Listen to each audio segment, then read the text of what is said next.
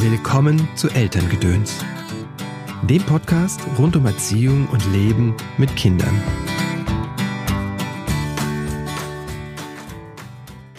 Hallo, schön, dass du eingeschaltet hast zu dieser Episode von Elterngedöns. Mein Name ist Christopher End. Ich bin systemischer Coach und unterstütze Eltern in schwierigen Erziehungssituationen. Und mein heutiges Thema ist tatsächlich etwas schwer und für manche Menschen auch schwierig. Es geht um Trauer um Trauer bei Kindern. Das muss gar nicht immer der Tod eines Menschen sein. Bei uns war es zum Beispiel der Tod eines Haustiers. Die alte Kaninchendame ist von uns gegangen. Und darüber möchte ich heute sprechen. Was bei uns geklappt hat und was weniger hilfreich war. Trauer ist übrigens nicht auf den Abschied von einem Menschen oder einem Tier, also auf den Tod beschränkt.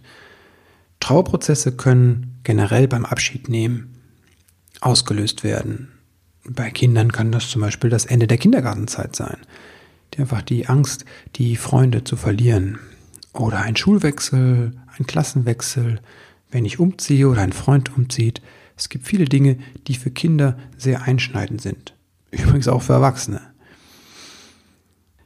Deswegen finde ich es erstmal wichtig, sich in Erinnerung zu rufen, dass Trauer ein ganz normaler und auch, wie ich finde, gesunder Prozess ist und zum Leben dazugehört. Ich halte nicht so viel davon, Kindern den Schmerz ersparen zu wollen und sie von Beerdigungen und solchen Dingen fernzuhalten. Das ist in meiner Wahrnehmung wenig hilfreich. Ich finde es hilfreicher für das Kind, wenn das auch mittrauern darf.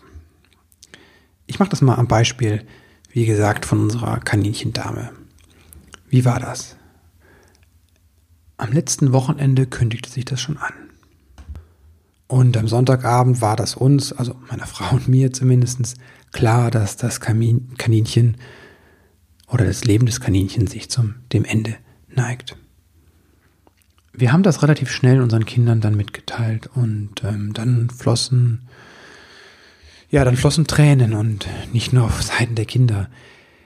Ich habe dann erst gemerkt, wie mir das kleine Wesen ans Herz gewachsen ist. Und dabei war sie nur ein Jahr bei uns. Dann haben wir sehr lange geweint und gekuschelt und so den Abend verbracht.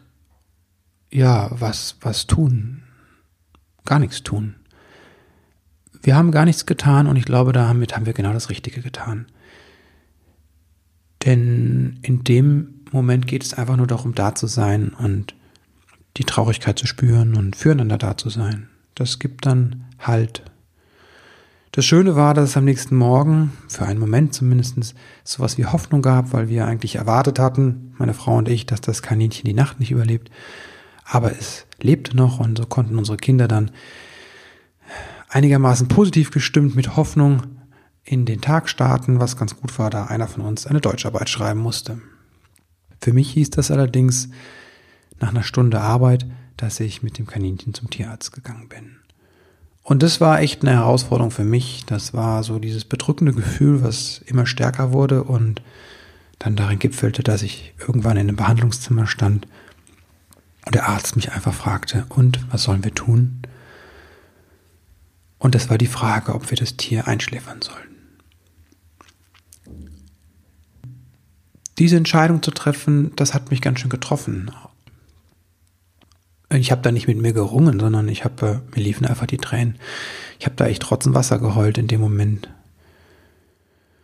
Und es war in dem Moment auch okay. Nicht so okay war es, als ich aus der Praxis rausgetreten bin. Denn ich war immer noch ganz schön weg, habe mich aber so ein bisschen zusammengerissen. Ich musste ja noch durch die Stadt nach Hause gehen, hier und da ein paar Leute getroffen auf dem Weg durch unser Viertel. Und danach hatte ich noch einen Termin. Und im Nachhinein habe ich gemerkt, dass an der Stelle es hätte ich mehr gebraucht, mehr Zeit, mehr Raum gebraucht. Ich war nämlich die ganze oder eine halbe Woche lang ziemlich fertig körperlich und habe dann erst in der Retrospektive, also im Rückblick gemerkt, dass das wahrscheinlich daran lag, dass ich dieser, dieser Traurigkeit, diesem Trauern einfach keinen Raum gegeben habe.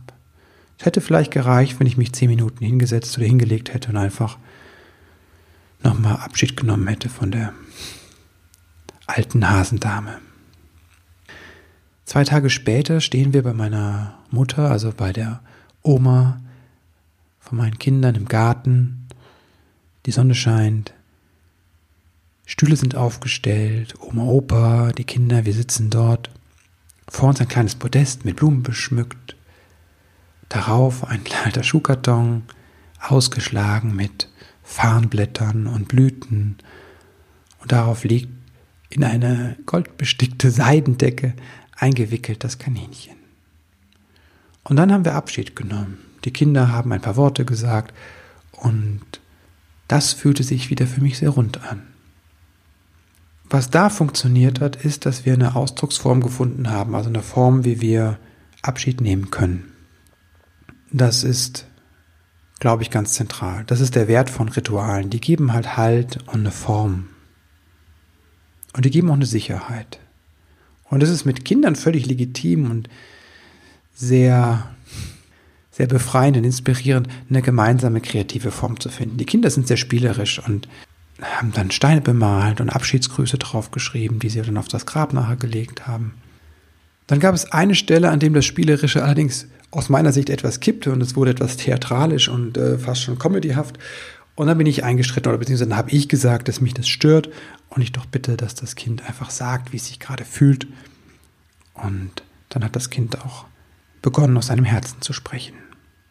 Das ist ein anderer Punkt, den ich wichtig finde, dass man immer guckt oder dass ich immer gucke als Erwachsener auch, wie es mir dabei geht, was ich brauche, genauso wie ich auf das Kind gucke, was das gerade braucht. Und da ist es auch legitim zu sagen, dass das mich gerade stört. Und am Ende, rückblicken, wirkt das sehr rund. Die Sachen, die ich mitnehme, sind halt diese drei Punkte. Erstens braucht einfach ein Raum dafür, dass das Gefühl da sein kann.